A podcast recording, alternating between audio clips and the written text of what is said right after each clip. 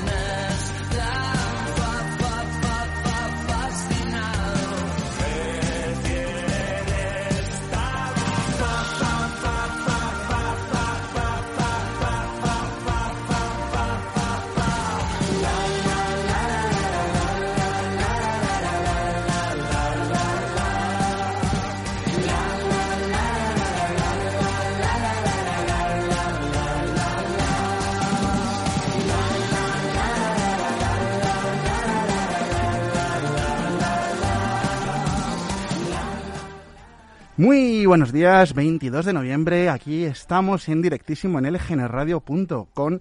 Son las 13.08, soy Sergio Zúñiga y estás como todos los lunes en tu programa Por fines lunes. Hoy celebramos el Día de la Música y me voy a fiar de nuestra técnico Almu para que se nos haga la selección musical, así que no sabemos qué tendremos. Tendremos cuatro invitados súper especiales, gente que se dedica a alegrarnos la vida, sacarnos una sonrisa, algo muy complicado en estos tiempos que corren. Tendremos a David Reca, tendremos a Palo, tendremos a Sari y bueno, no sabemos si tenemos a Álvaro porque no ha llegado todavía, que tenemos el tráfico de Leganés complicadísimo, así que lo dejaremos también en incógnita. Recuerda, estás en lgnradio.com, estás aquí en directísimo con Sergio Zúñiga. ¡Comenzamos!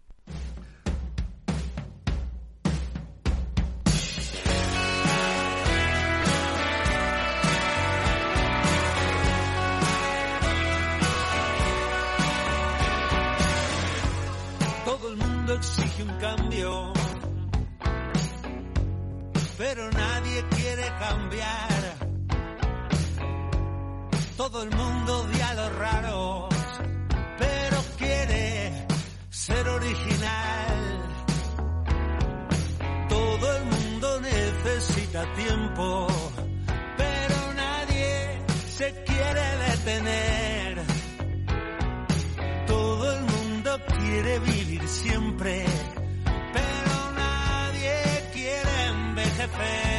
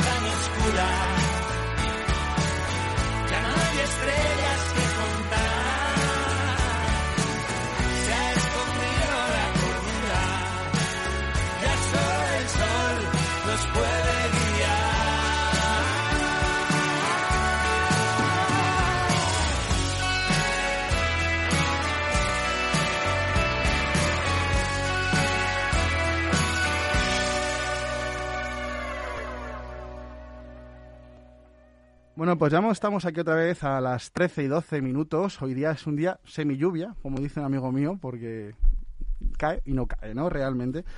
Bueno, vamos a comenzar a presentarnos y quiero que os presentéis vosotros para que la gente sepa quiénes sois realmente. Algunas os conocen más que a otros. David es el más eh, joven del que tenemos aquí en directo, el que está, digamos, empezando en este mundo. Muy buenos días, David. ¿Qué tal? Buenos días, Sergio. ¿Qué tal? ¿Cómo te encuentras? Muy bien, muy bien. Bueno, quiero que te presentes para que nuestros oyentes sepan con quién es esa voz que tenemos aquí al, al otro hilo de- del aparatito. Bueno, pues yo soy David Recas.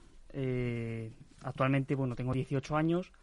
Eh, aparte de la comedia, pues también estudio una carrera e intento compaginar ambas cosas en mi día a día. O sea, que eres súper jovencito, realmente ya llevas poquito en esto de subirte a los escenarios. Sí, sí, relativamente poco. Bueno, yo empecé con 12 años en el instituto.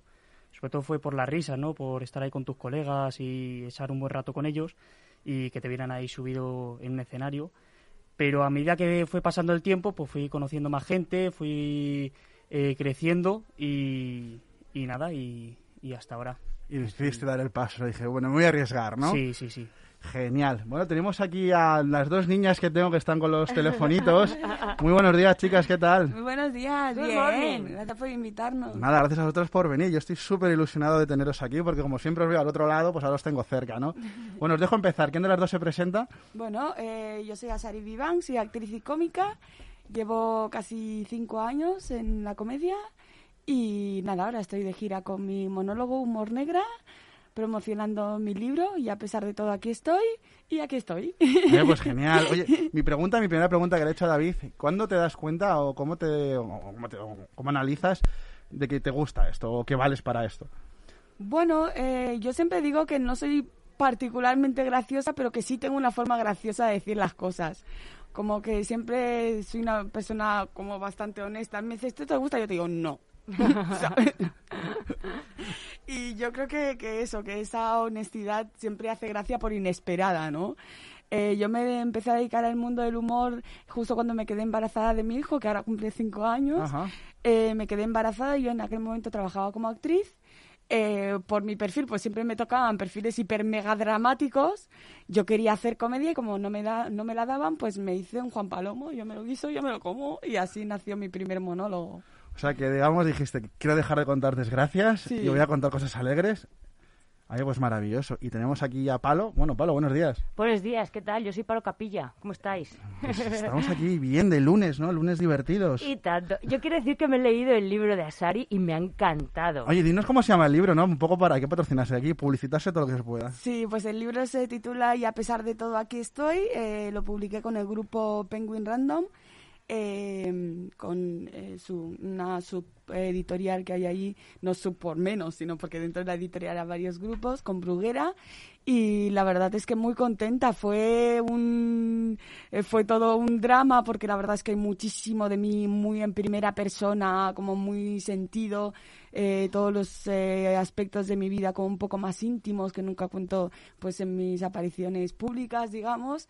Y nada, me apeteció compartirlo, me lo propusieron y me tiré, pues como me tiro yo siempre, de cabeza, a tope. O sea que- Y la verdad que muy contenta, pues está vendiendo muy bien, la- el feedback que me está llegando de la gente está muy bien, lo han leído gente que aprecio como palo. eh, Es que es muy es que además lo guay es que eh, como eres una persona tan cercana, de hecho en Instagram es como, jo, he visto esto, me ha encantado del libro.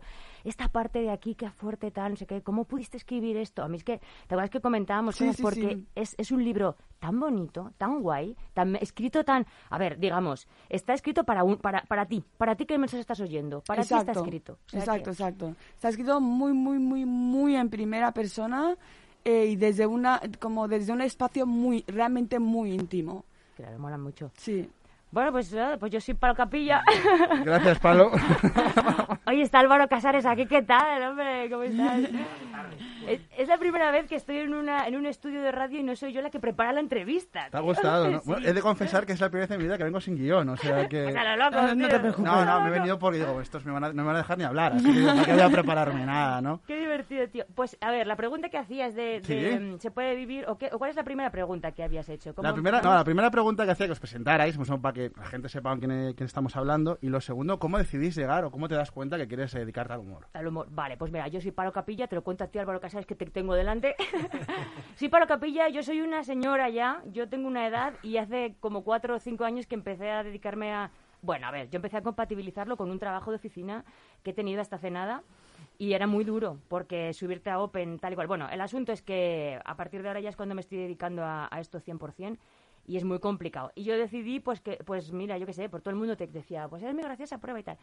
Y es verdad que hacía, hacía como 15 años, yo tenía un amigo que estaba en Paramount, y el hombre me decía, vente a grabar, que no sabes la gente lo guay que se lo pasa, van de gira. Y yo le dije, no, no, no, ni de coña, soy muy joven, todavía tengo que tener hijos, que de hecho yo quería tenerlos y los he tenido, y, entonces pues nunca jamás grabé. Y pasaron los años y entonces mi amigo Rafael López Manzanara, que es que ahora se dedica a otra cosa, pues con el paso del tiempo un día le dije, oye, ¿sabes qué? Que al final creo que me voy a meter en un curso y, y lo voy a hacer. Y probé y el profesor que tuve me decía que era graciosa y pero pues mira, Hasta aquí, ¿no? Hasta aquí. de momento aquí, o sea, tampoco te creas que Bueno, no está mal, no está mal. Buenos días, Álvaro, ¿qué tal? Buenos días, ¿qué Te tal? puedes excusar con el tráfico que estaré ganas patas arriba, no te Eh, preocupes. Sí, sí, sí, está, está medio faltando todo. Eh, parece, que es- eh, parece que va a haber unas elecciones. Esto te da para un reel dentro de un ratito, o sea Eh, que... sí, sí. Bueno, tenemos a Álvaro Casares, que la pregunta primera que hacíamos era que os presentarais, eh, y lo segundo, que cómo habéis llegado a dedicaros a... O cuándo, cuándo te das cuenta, ¿no?, que te puedes dedicar al tema del humor. Bueno, yo todavía no me he dado cuenta. Ah, bueno, mira. Este lo estamos intentando. Eh, bueno, soy Álvaro Casares eh, y yo la verdad es que solo he escuchado a Palo. Tú ya te has presentado, ¿no? Sí, todos, Sí, todos, sí. todos. Vale, vale, o sea, eh, solo, solo he escuchado a Palo.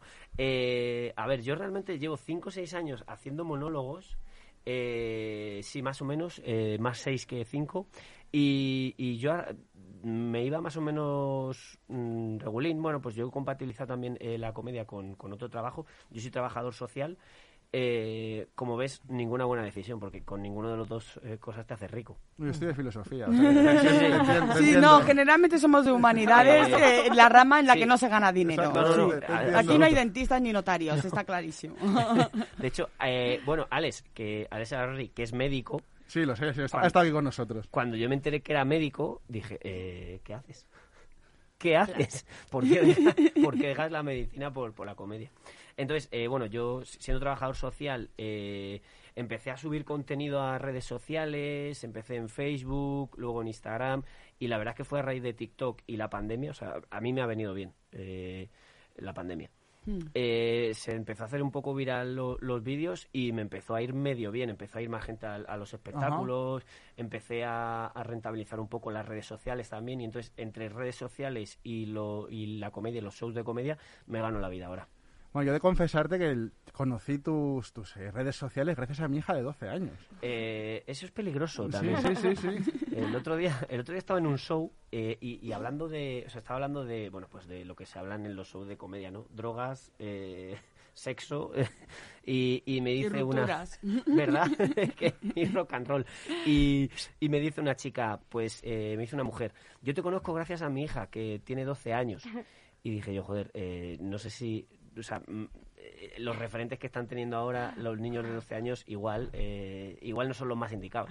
Hombre, es un trabajador social. ¿Por qué no? Es- De eso sí, sabes. Eso sí, eso sí. Menos mal que, te- que en la comedia tiene un trabajador social. Sí, me mandamos que dejarlo del trabajo social para que te empiecen a seguir como trabajador social siendo cómico. ¿no? es, como, O sea, es como es loco. como que te has liado demasiado, ¿no? O sea, tenemos a Alex a la Berry y a, y a Casares. ¿no? Sí, sí, al final veremos a Sara Berry operando encima del escenario. ¿Te verás. imaginas qué show? tío? No le des ideas a Salaberry que se, se viene arriba enseguida. Ya viene Amalio detrás y la lía parda, ¿no? Qué bueno. A ver, os quería preguntar, eh, bueno, Álvaro me ha dado pie para ello, el tema de la pandemia, ¿cómo, ¿qué supuso en vuestras vidas? Eh, Porque ya lleváis unos años ¿no? en el tema de- del mundo de, de la comedia, que, bueno, supuso para todos un caos, ¿no? Radicalmente, pero ¿qué supuso para vosotros en vuestra vida profesional? Me quiero referir, el que de repente cerraran todo, que no hubiera espectáculos, que las redes sociales fueran un boom, por ejemplo, en este caso, ¿cómo lo enfocasteis? Pues, eh, a ver, yo en mi caso, es verdad que como todavía compatibilizada con el otro trabajo, pues yo me creía, yo me creía que me iba muy bien en comedia antes de pandemia y creía que incluso iba a poder reducir más horas de mi otro trabajo. Pero de pronto, bueno, claro, fue que no, porque de hecho yo estaba en la fase terminando los concursos. Ah, me explico, los cómicos a veces cuando empiezan en comedia, en mi caso yo empecé haciendo unos cuantos concursos en los que pues hacías uno, te llamaban de otro y, y muy guay, porque yo tenía como cuatro o cinco concursos pendientes que jamás hice, que yo decía, ah, qué bien, tal, en alguno estaba en una semifinal, en tal, y yo estaba en esa fase. Y a la vez eh, estaba empezando un show con Begoña Guillén, que es una cómica que ahora está en Sudamérica, ahora vive en República, que ya, ya tenía un bagaje muy... Ya, ya llevaba muchos años, ya llevaba uh, desde 2012 por ahí. E- Ella era ya cómica consolidada y actriz. Entonces yo empezaba un show con ella joder, y fatal. Para, en mi caso, fatal. Yo como no, no supe utilizar las redes... Y entonces pues me quedé muy parada con ese tema. Eh, A escribir, a escribir. Y eso fue todo lo que hice, escribir y, y tal. Pero, pero nada más. No, yo hice muy poco.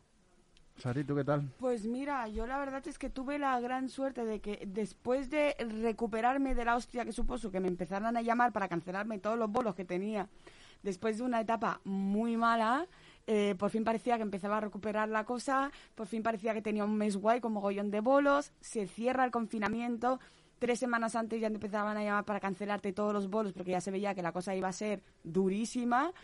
Y después de, de recuperarme de esa primera hostia, de hostia, que realmente esto va a pasar. Ah, Porque yo era de las que decía, no, sí, es verdad, serán 15 días. No, pero eso lo decíamos todos. sí, Era de las que yo, yo soy de las que me lo creí. Yo Yo también, planificaba ¿eh? los Yo soy 15 de las que esto es una gripe un poco más chunga, Sí. pero no, ¿sabes? Es Sí. que los colegios, de hecho, yo tengo tres niños en el colegio y a mí me dijeron, no, no, 15 días, 15 15 días. días. Y dijo, 15 bueno, días, sí, se 15 deja aquí días, la sí, mochila. sí, sí, sí. No, no, no, yo cuando vi que cerraban los colegios, yo en mi monólogo lo dije y pensé, con los niños dentro, ¿no? O sea, ojo, ojo con esto. Pero cuando vi que dejaban a los niños fuera y los colegios se cerraban sin nadie dentro, dije, no, esto va en serio. Esto, esto va muy en serio.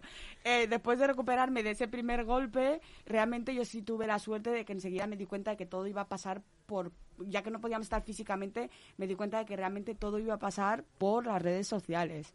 Y, yo opté por Twitter.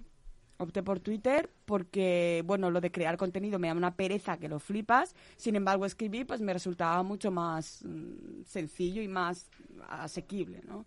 Entonces yo, por ejemplo, empecé la pandemia con 1.200 seguidores en, en Twitter y cuando salimos del confinamiento tenía 32.000 seguidores. No está nada mal. Le puedes hacer el típico vídeo de cómo conseguir 20.000 seguidores en un mes. Ese, ese sal- no, salta lo puedo, mucho. no lo puedo hacer porque sigo sin tener ni idea de cómo conseguir 32 segui- 2.000 seguidores. No, ¿me ellos tampoco lo tienen. simplemente ocurrió, simplemente ocurrió. Bueno, o sea, no tengo la forma. ojo, escribiste y ocurrió, porque es mucho, como, ¿cómo ha llegado a salir? Bueno, bueno, escribiendo tweets. Es- Porque, ojo, es que la gente te dice, hombre, es que yo quiero 32.000 seguidores. Ya, ya, pero es que tienes que escribir cada Claro. día, ¿sabes? Ojo, Exacto. Cuidado. También te digo una cosa, no, mi finalidad no era conseguir todos esos seguidores, simplemente tuve más tiempo para hacerlo. Claro, Y también lo aprovechaste. Cosa, cosa que antes no tenía. Entonces yo sí que es verdad que, bueno, teniendo en cuenta que la situación fue muy dramática, que hubo momentos pues de, de, de incertidumbre, de mayor estabilidad de la que tenemos no- normalmente, inestabilidad de la que tenemos normalmente, porque ese mundo es súper inestable.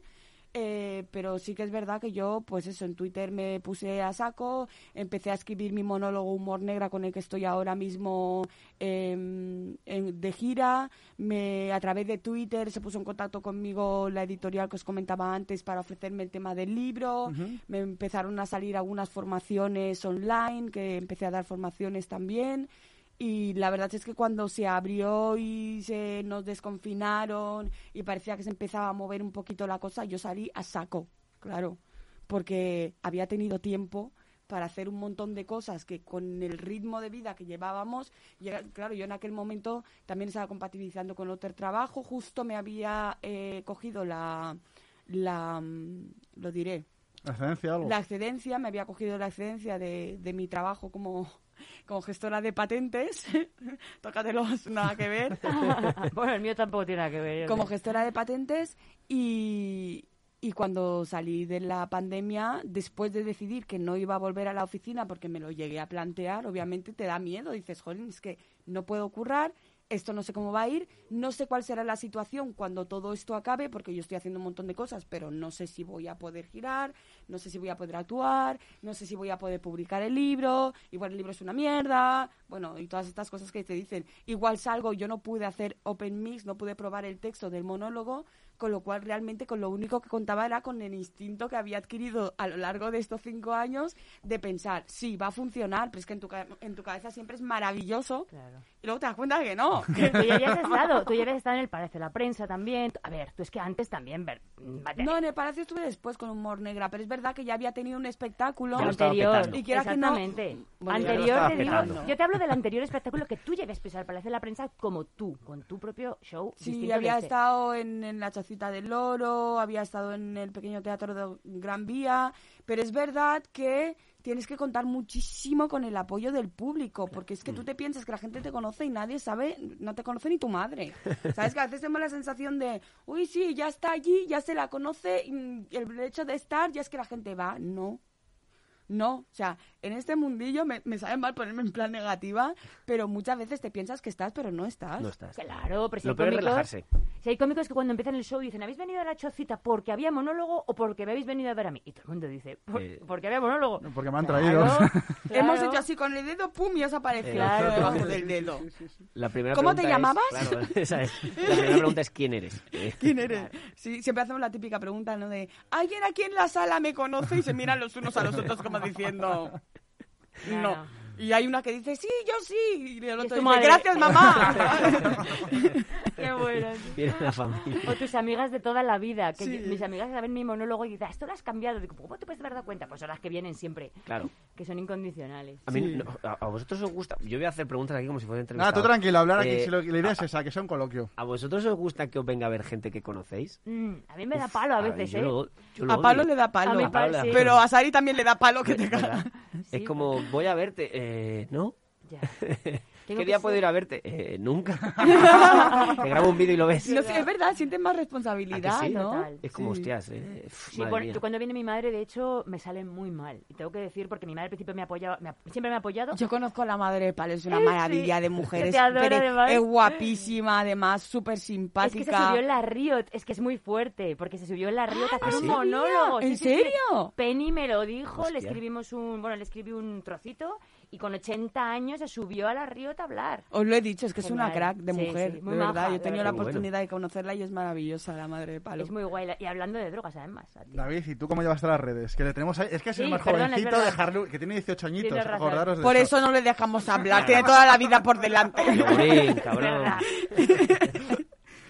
A ver, yo la comed, o sea, la- el COVID a mí sí que me, me benefició bastante, ¿no? Porque yo al fin y al cabo estaba estudiando primero bachillerato y pues a ver, era, era complicado el curso, pero tampoco me exigía mucho tiempo, muchas horas. Entonces, pues todo el tiempo que tenía libre lo dedicaba a, a hacer vídeos para el Instagram y, y para darme un poco a conocer ahí en las redes. Claro, al final, el tema de Instagram, el tema de redes, ¿no? Tú, Álvaro, porque yo veo tus vídeos, a mí me, me encanta, me, me escojono cuando ellos hablando malamente. ¿Cuánto tiempo le puedes dedicar a un vídeo de estos cortitos que sueles hacer? Pues eh, yo suelo, o sea, me estoy organizando ahora para, para que en dos, tres horas esté todo Ajá. eh, grabado y editado. Lo que pasa es que lo que más tiempo te lleva es el, el- el pensarlo, claro. El No, hombre, eso me lo imaginaba que iba aparte, ¿no? el Habla- tema Hablabas creativo. simplemente de la, de la grabación, ¿no? ¿Lo haces tú solo o tienes alguien que esté detrás ayudándote? Pues mira, justo en la pandemia descubrí que mi padre es un portento como cámara. Eh, de hecho, es gracioso porque mi padre, o sea, yo lo que hacía en la pandemia era teletrabajar por la mañana y grabar por la tarde. Entonces me empecé a plantear subir dos, tres vídeos a la semana, así cortitos de medio minuto, un minuto. Y, y entonces me empezó a grabar mi padre y descubrí que mi padre era un camarada de la hostia. Y de hecho ahora se van de viaje mi madre y mi padre y le dice mi, le dice mi madre, hazme una foto, José. Y dice mi padre, no, no, no, es que lo mío son los vídeos. o sea, ya es profesional de- Qué fuerte. del vídeo, ¿no? Entonces ya no le hace fotos a mi madre, solo me hace vídeos a mí. Totalmente, ¿no? Eh, pues mira, yo pensé que, que es que hay un muchísimo trabajo detrás, ¿no? Y además, lo de pensar, la idea, sé que escribir es- tarda Sí, es, muchísimo. es- es lo más complicado. Porque al final, claro, llegará un momento que dices tú, que te vas quedando sin ideas, ¿no? Porque al- el perfil cada uno del humor siempre lleva un camino, ¿no? Al final no vas de un lado para otro, ¿no? Y otra pregunta que os quería hacer, y esta viene por Salaberry, ¿no? Que me contó un día que actuó para una persona en, Ah, un, sí, pue- sí, en un sí. pueblo.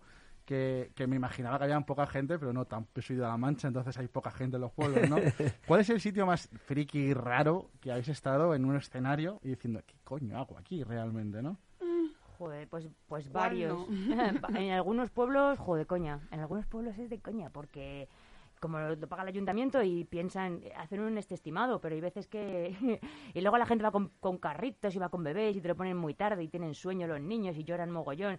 Pues hay sitios que dices, joder, ¿yo qué, qué pinto aquí? Sí. Que, que al final casi es mejor tirar chistes populares, que yo, yo me sé muy pocos, pero al final dices, lo que más gracia les hace es eso, ¿qué hago yo aquí contando mi monólogo? Si cuentas el chiste de la rubia o el del médico, el de, Sí. el de doctor, "Doc- doctor, le he hablado ya de mi pérdida de memoria. Y dice, que sí. pues esos son los chistes al final que más gracia hacen a veces en los pueblos y tú contando tu, mon- tu mierdas ahí, que, que no, te quieren escuchar. Además, el tema de. Y, y el problema de eso es que eh, hay un arma de doble filo, ¿no? Eh, a veces en esos sitios eh, puede salir muy bien. Me explico. En ese pueblo, a lo mejor es un pueblo pequeño y es lo único que va a haber eh, ese día. Eh, o sea, no es como en Madrid. En Madrid tienes una oferta cultural Brutal, mm, de la leche. Sí. Tú vas a ese pueblo y entonces es lo único que hay. Entonces puede ser que la gente esté muy a tope porque es lo único que hay, que eso es lo positivo, o la otra, o la otra cara del, del, del- del momento que es que como solo hay eso, Claro. la gente ha ido a eso. A lo mejor es- a lo mejor le das igual. Mm. Pero bueno, están ahí. Y entonces es la, la parte de mm, pues venga, hazme reír.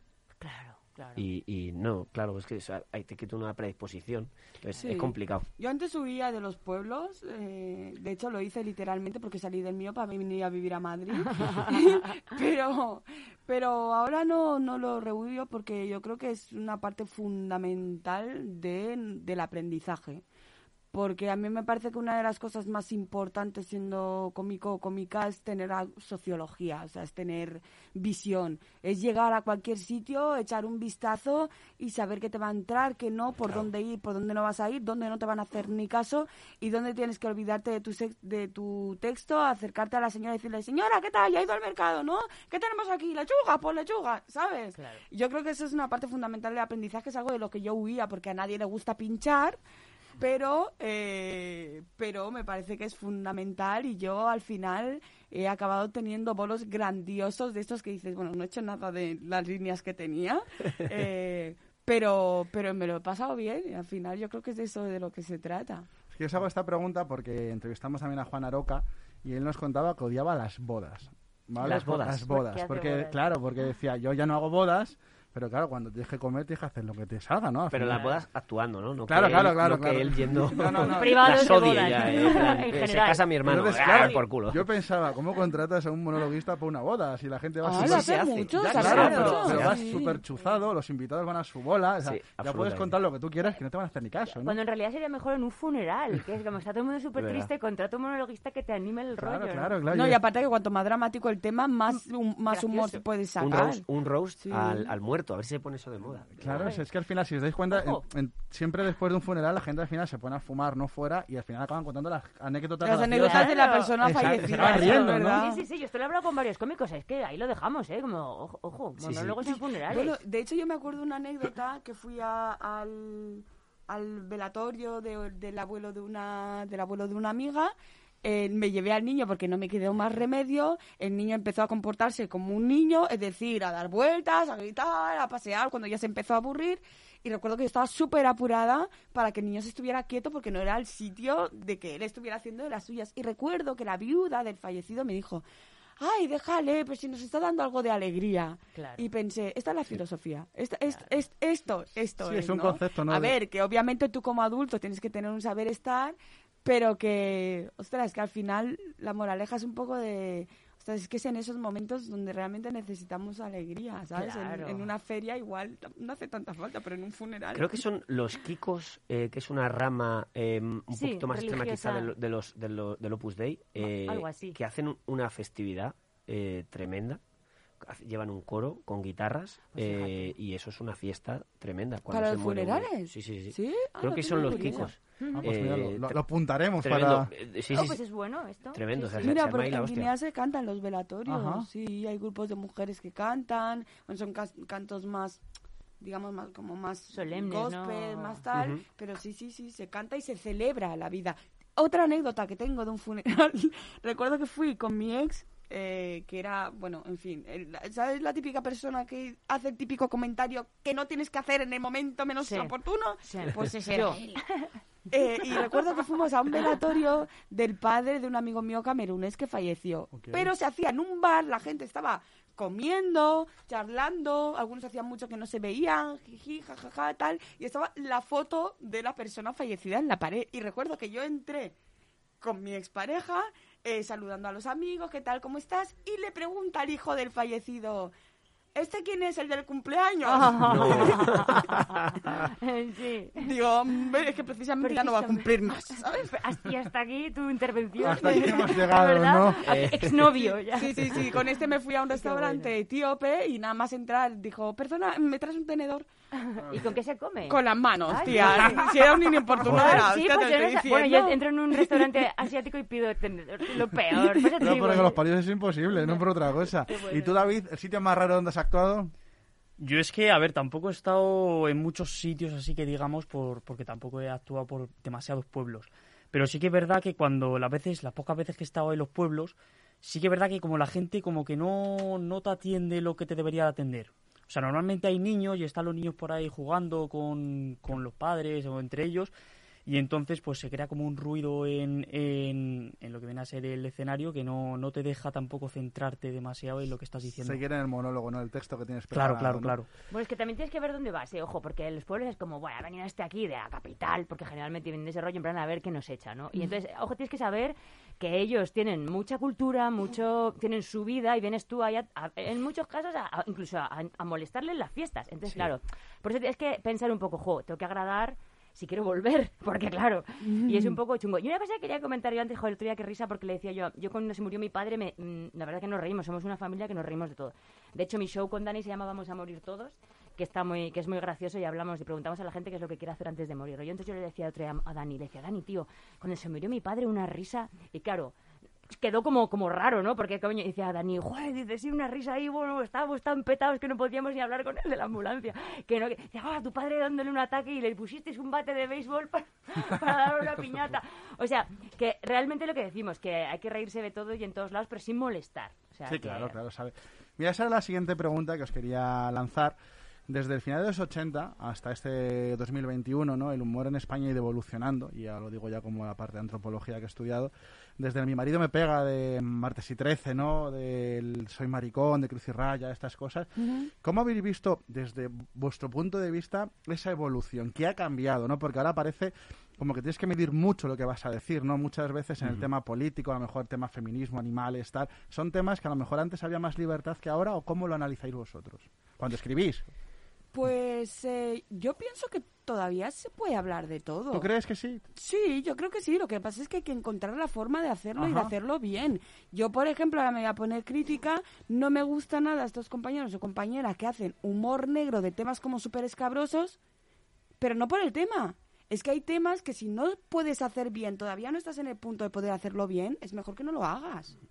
¿Sabes? No puedes, por ejemplo, poner, venga, voy a escribir a pedofilia porque la gente se como que va, oh, pedofilia, pedofilia. Vale, sí, pedofilia. Está muy guay porque la gente es como que se lleva las manos a la cabeza y tal. Pero es que aparte de llevarse las manos a la cabeza, se tienen que reír. Yo, por ejemplo, hay temas que no trato, no porque piense que son temas que no se pueden tratar, sino porque pienso que yo, mi capacidad, mi visión, mi, mis vivencias, mi experiencia, no tengo todavía la capacidad o no me interesa eh, desarrollarlo y creo que no lo voy a desarrollar lo suficientemente bien teniendo en cuenta lo sensible que es el tema para que la gente se ría. Pero que se puede hacer, se puede hacer y muestras de que se puede hacer hay. Pero yo creo que tendríamos que ser un poco más responsables en ese sen- sentido y honestos con nosotros mismos de decir, ostras, yo esto y no tiene nada que ver con tu profesionalidad ni con lo bueno que seas, tiene que ver con que a lo mejor tu experiencia vital, tu visión o tu espacio no te permite hacer chistes, desarrollar profesionalmente ese tipo de chistes porque no vas a hacer bien. Al final se trata de que la gente se ría, no de que la gente se lleve las manos a la cabeza simplemente y ya está por escandalizar. Escandalizar no es hacer reír. Porque puedes reír y escandalizar a la vez, el triple de guay. Pero si solo escandalizas, yo creo que eso no es humor y que tenemos que ser honestos con nosotros mismos y saber de qué temas somos capaces de hablar y de qué temas todavía no o que sencillamente no nos interesan. Yo sé que hay temas de los que no voy a hablar nunca en la vida porque o no me interesan o me parecen demasiado sensibles para mí, por lo tanto prefiero no tocarlos y otros temas que a lo mejor eh, otro tiene exactamente este punto de vista que tengo yo sobre esos temas, que ellos dicen, no, yo esto no, pero yo desde mi espacio y desde mi vivencia digo, ostras, pues yo este tema sí que lo puedo tocar, porque dentro de los cabroso que es, sé que tengo la sensibilidad para escribirlo desde lo más rotundo y desde lo más negro y desde lo más duro, pero sacándole esa parte de humor. Y yo creo que tenemos que ser mucho más honestos y responsables en ese sentido. Yo estoy to- absolutamente de acuerdo con todo lo que has dicho. Yo no haría amor de algo... Uy, amor. Amor. humor de algo que no, que no sé. De hecho, se me da fatal hacer reivindicaciones y se me da fatal hacer humor negro. Y por eso mi humor es blanquísimo. Pero blanquísimo porque yo soy súper simple. O sea, que, que soy básica, que soy una señora básica. no Entonces, por no me complico. Por eso hago ton- humor tonto. Entonces, pero sí que es verdad. Y valoro mogollón en la gente que sabe hacer humor negro gracioso. Joder, yo con Raquel Sastre, por ejemplo, me hace mucha gracia. Que es una, es una Sí, cómica sí. de toda la vida que, que hace humor negro muy gracioso. Pues yo me parto con ella, pero yo no lo sé hacer, sinceramente, la verdad. Y, y los límites, pues hay muchas veces, joder, pues que hay que ponerlo en el contexto que era, de la época, yo pienso, ¿no? Que mm, había cosas muy bestias, dichas de una manera muy bestia en un momento determinado de la historia de este país, que ahora, pues, ojo, suena, te chirría mogollón, pero es que no hay que sacarlo de contexto. Es que Martí XIII hacía un humor que en ese momento la sociedad era como era y gustaba. Que ha evolucionado, afortunadamente, afortunadamente, no vamos, po- po- porque, hombre, hay- nos hemos sensibilizado con muchos temas que no solo hay que reírse de ellos, hay que sensibilizarse en otro, ¿no? Para tenerlos en cuenta desde otro punto de vista. Y esa es mi opinión hasta aquí. No, pues os pregunto a vosotros, que vosotros sois los que escribís, o sea, sois los que vais a enfrentar a las redes sociales, a los haters, a todas estas cosas, ¿no? Porque criticar es más fácil en ese sentido, ¿no? Eh, tema, es que tema hater, ahora que lo mencionas, la gente. o sea, o sea, mucha, la, la mayoría de la gente, yo creo que tenemos que partir de la base de que la mayoría de la gente es idiota. Como yo. Y, y ya- no, no, no, pero, pero idiota a malas. O sea, quiero decir, eh, yo subo contenido, o sea, mi, mi, mi show de comedia no tiene nada que ver con mi contenido en redes sociales, porque mi contenido en redes sociales es súper blanquito y súper eh, costumbrista, ¿no? Ir a, a las costumbres españolas, tal. Un poco paletazo, pero bueno, yo, yo encontraba ahí mi target y estoy muy contento. Y entonces, hace poco subí un vídeo sobre un colegio público, Sí. ¿vale? Y, todo y todo el mundo ok, eh, todo el mundo jajaji. Eh, a la semana siguiente subí el, un vídeo de un cole concertado o privado. Bueno, la gente mega ofendida, mega ofendida con que eso no era de colegio concertado, con que eso no era de colegio privado. Entonces, eh, digo, pero vamos a ver, eh, ¿cómo te puedes eh, enfadar? Porque es que además son comentarios a malas. O sea, a mí, a mí mi animal mitológico favorito es la persona que no le gusta algo e invierte su tiempo en verlo Y criticarlo. y comentarlo. Ya. Chico, pero si lo más valioso que tienes en tu vida es el tiempo. A mí me salen cosas en redes sociales que no me gusta, pues deslizas y a otra cosa. Te sale un vídeo mío, no te gusta, o, de palo, o, o cualquier contenido. Eh, joder, pues, pues no pierdas el tiempo. Entonces, es que yo no entiendo, no entiendo por qué eh, eh, pierden el tiempo con, con esas cosas. No lo sé. Es que esto viene porque tengo un familiar que es muy, muy seguidor de Pantomima Full, de sus Ah, vídeos, pero claro, trabaja en el sector herbolar- eh, de los herbolarios. Ah, bueno. Y el último que ha sido, pues ha sido el que ha sido, ¿no? Y los ha puesto a parir. O sea, es que me has recordado a Manuel, Tello, te mando un beso, porque es que aquí se han confundido los graciosos. Y digo, no, no se han confundido. Cuando se han metido con otros sectores, Claro. era guay, ¿no? Pero cuando te han tocado el tuyo, es como, eso no es así, ¿no? Y el tema concertado, pues sí, lo he visto porque mi hija un concertado y lo miramos, nos reímos muchísimo, pero es humor. También creo que culturalmente a veces hemos perdido ese rumbo, ¿no? De diferenciar un poco lo que es gracioso, lo que es humor, a lo que es la realidad, ¿no? Claro, es- es- o sea, yo fui a un concertado pues, y, y entonces eh, intenté darle mi visión. Evidentemente habrá cosas que no son así, pero joder, es que eh, pues, mm, Sí, sí, por supuesto. vas a cosas muy may- mayoristas, ¿no? Eh, por- Por Claro. ejemplo, hice otro de cómo ser un español de clase media. Bueno, y se convirtió eso en un vídeo de reivindicaciones. La gente empezó a decir, es que eso no es clase media, eso es clase obrera. Es que ya no hay conciencia de clase. Digo, hombre, que no nos confundamos. O sea, Ah, que soy eh, un chico que hace un vídeo en mi eh, casa. digo, a ver, yo voy a clase media, que es el, el típico, o sea, el- la franja de, de- de españoles que más cubre. O sea, na- o sea, la mayoría de las redes, eh, de la gente que usa redes sociales, ni son de, de clase que tiene una renta de más de 30.000 euros, que ya me parece clase alta, o, o incluso 20.000, ni- pero tampoco son eh, gente que tenga menos de 10.000 euros, ¿no? De renta. Entonces, eh, fui, fui un poco ahí a, a las mayorías. Y la gente se lo, se lo tomó como reivindicar. Digo, no, es que, no, o sea, no sé.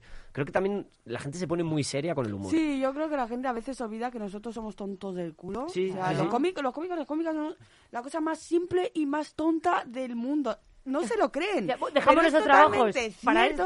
Pero es totalmente cierto que tú vas a una sala y nosotros somos personas que lo que queremos es que la gente se ría. O sea, se piensa que, que esto es como, oh, tal. No, queremos que la gente se ría. Somos así de... de, de, de- Por eso, por eso os preguntaba, ¿no? De la evolución del humor, ¿no? De cómo a veces puede llevar, escribo esto, a ver qué, cómo se... Que cómo- sí, que a veces pi- te puedes pensar que es súper gracioso y luego resulta que no y, y eres sensibilidades.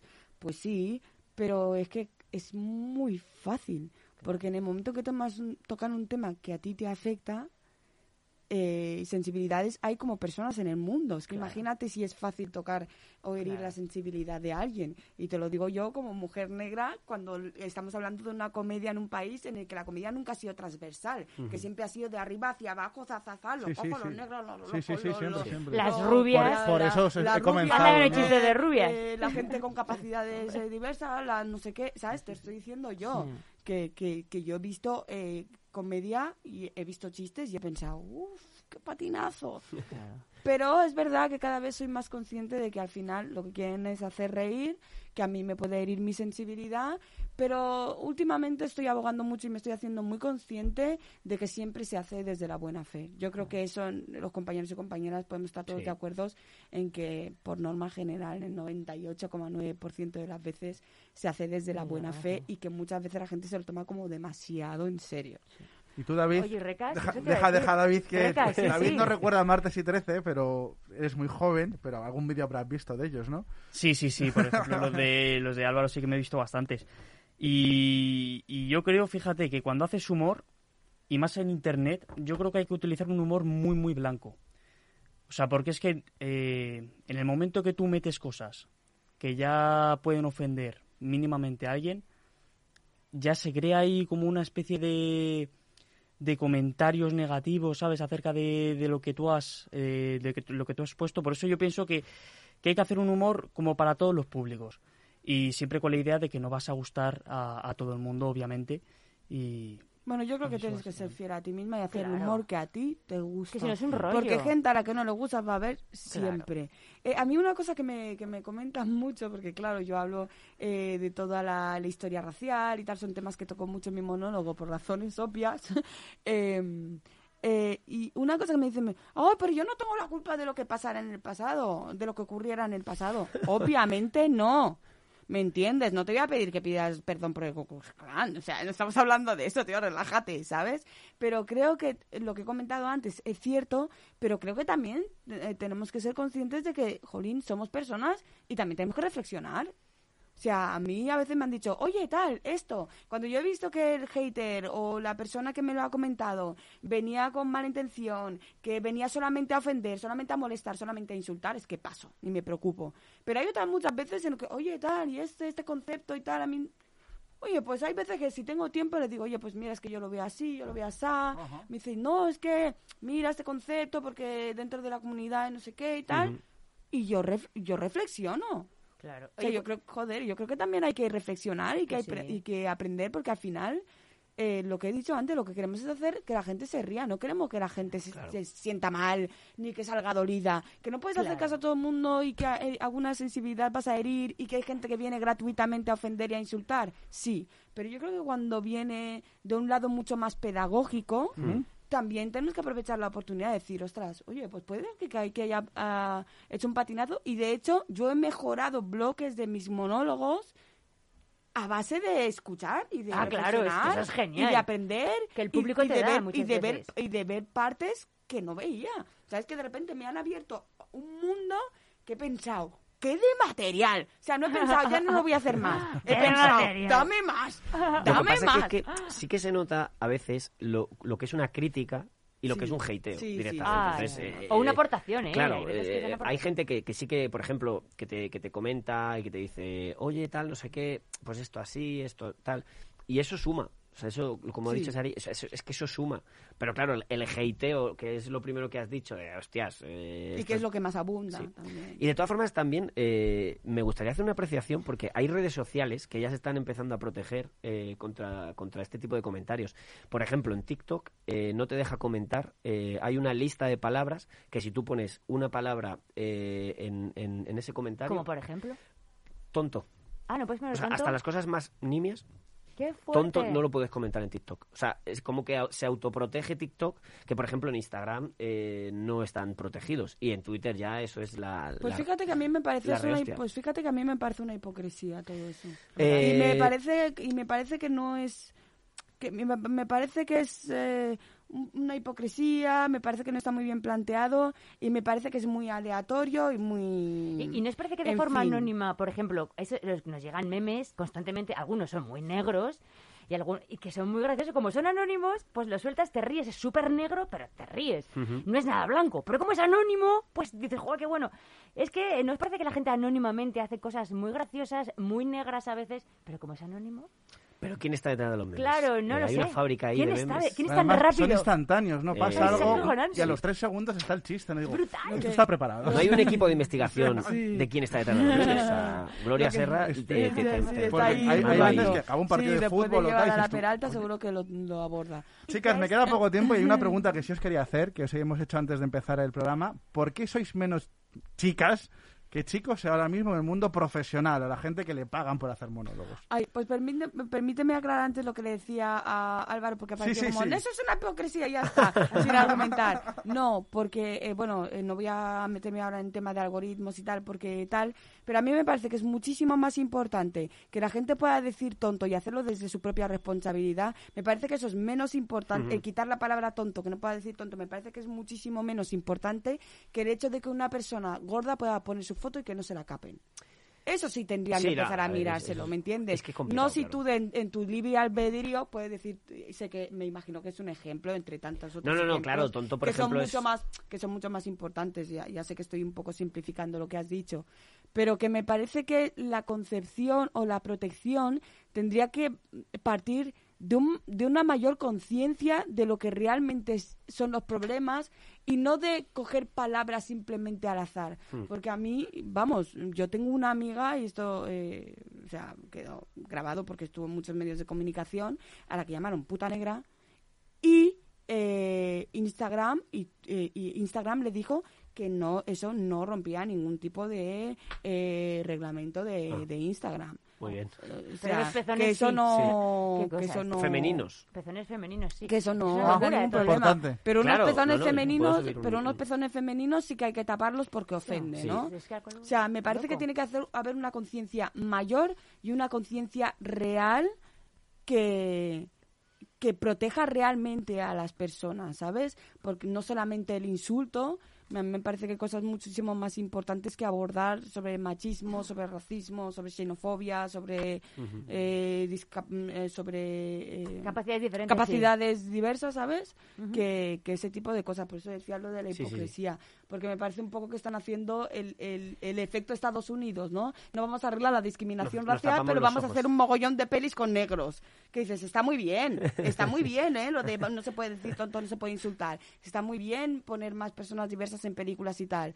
Pero vamos a arreglar las cosas como más de raíz, como con una mayor conciencia real, ¿no? A esto me refería. Y en cuanto a la pregunta, no estamos, en- no estamos presentando late, late Night de momento porque lo vamos a hacer un par de meses o tres.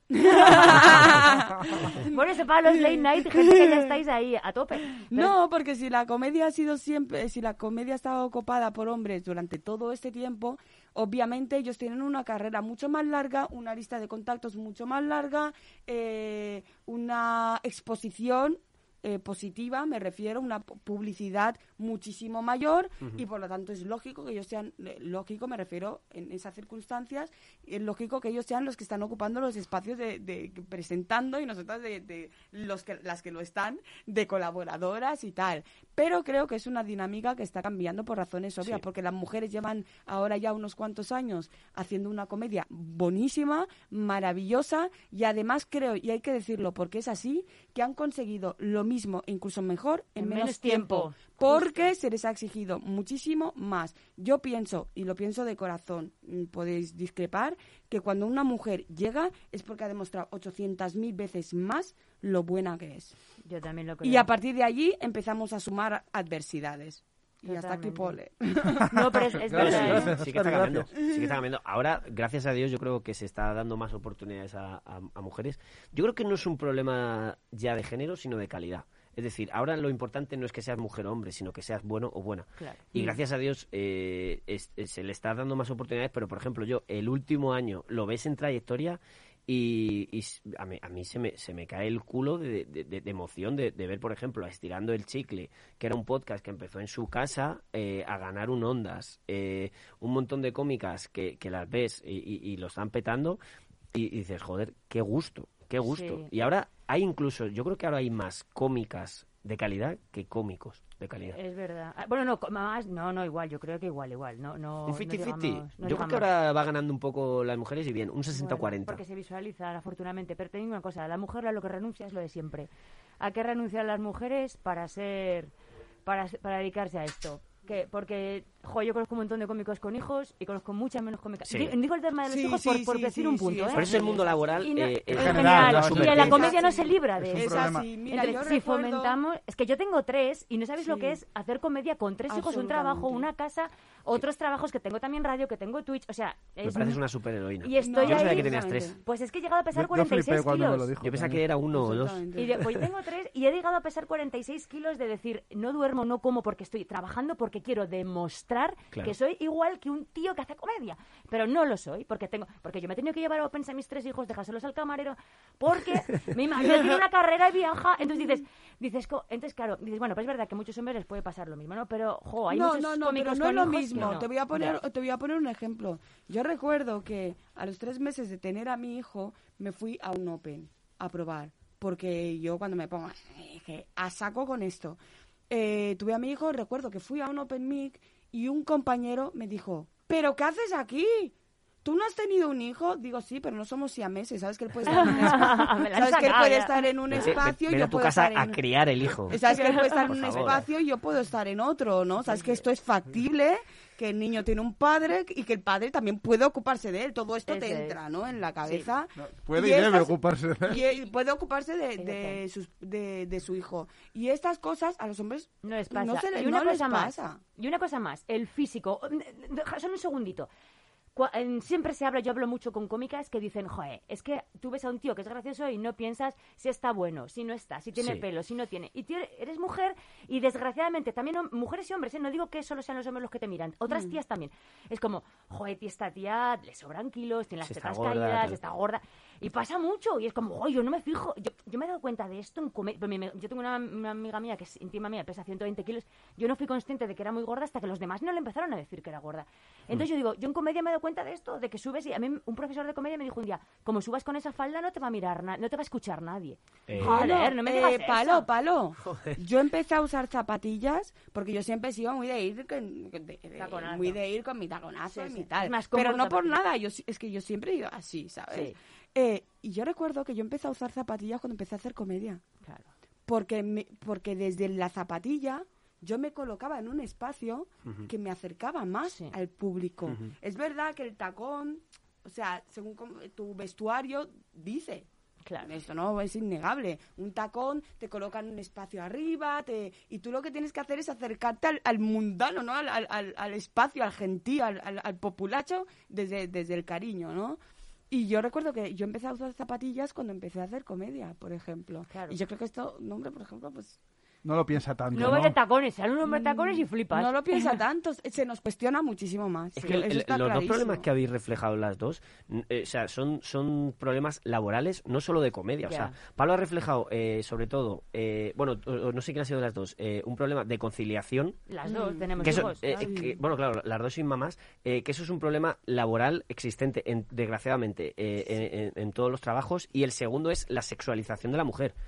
eh, que es eh, mucho más brutal que un hombre. O sea, un hombre eh, sale a un escenario y lo que tú has dicho puede ser gordo. De hecho, hay cómicos eh, de todo tipo que, que- Sí. que llegan eh, sin tener un físico espectacular. Y es verdad que, sin embargo, eh, se sexualiza más a la mujer cuando se sube a un escenario, pero que también se sexualiza a la mujer eh, en cualquier ámbito laboral. Ya, sí, sí. Y, y- y eso yo creo que también son barreras eh, machistas que, que hay que, que, hay que, que hay que erradicar. Ya no solo en la comedia, ¿eh? No, Yo- no, son Sí, términos genéricos. Sí, sí, sí, en el ámbito laboral general. Chicos, creo- David, te dejo un minuto que nos quedamos sin tiempo. ¿Tú qué, cómo has visto la evolución de la mujer? Tú eres más joven, a lo mejor ves más igualdad con tus compañeras que están empezando como tú. A ver, yo creo que está mejorando, yo creo. Mm. Todavía no estamos igual igual, pero sí que es verdad que con respecto a otros años sí que es verdad que ha habido una evolución de, de la mujer.